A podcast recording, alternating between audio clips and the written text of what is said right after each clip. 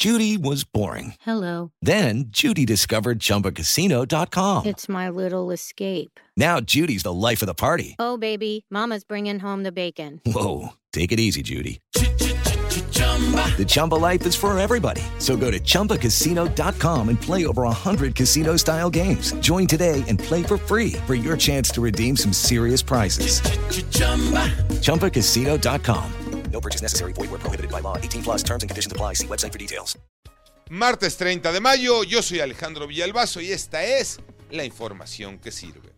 Crueldad infinita fue el calificativo que se le puso en la mañanera por parte de la secretaria de Seguridad y Protección Ciudadana, Rosa Isela Rodríguez, a lo que sucedió en Tecámac, en el Estado de México. Advirtió que se castigará al animal que lanzó un perrito a un caso de aceite hirviendo.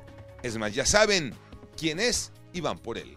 El hombre, pues como saben, huyó de la escena y eh, está prófugo, pero vamos a dar con él. La sanción que recibiría este animal sería de 3 a 6 años de cárcel.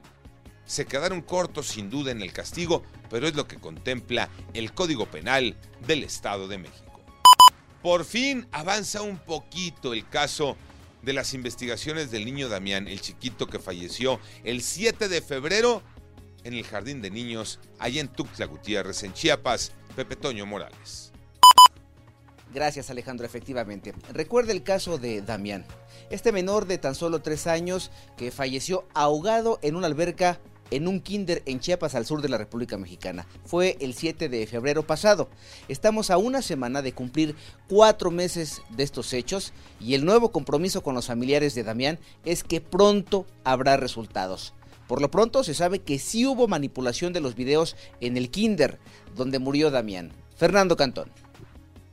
Que ahora sí, Ahora sí, mañana miércoles llegarán a Chiapas los abogados de la Secretaría de Seguridad y Protección Ciudadana del Gobierno Federal para entrevistarse con los padres y el abuelo de Damián y decirles qué encontraron en la revisión del DBR de la escuela Penguin and Babe de Tuxtla Gutiérrez, donde falleció el pequeñito el pasado 7 de febrero, de acuerdo con la Fiscalía General del Estado, por broncoaspiración, pero de acuerdo con pruebas que han obtenido los padres de Damián por ahogamiento dentro de la escuela de este centro educativo. Esta semana se sabrá qué se descubrió y se sabrá si hay alguna responsabilidad por omisión por parte de funcionarios de la Fiscalía General del Estado.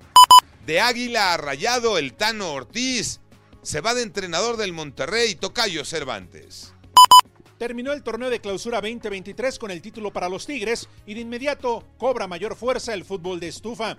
Fernando El Tano Ortiz, quien hasta la semana pasada era técnico de las Águilas del América, ya es de manera oficial el nuevo director técnico de los Rayados de Monterrey.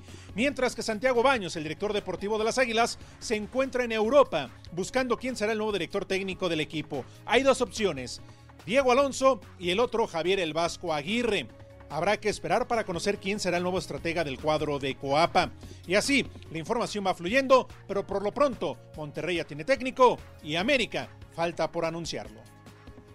Yo soy Alejandro Villalbazo, nos escuchamos como todos los días de 6 a 10 de la mañana, 88.9 y en digital, a través de iHeartRadio. Pásenla bien, muy bien, donde quiera que estén.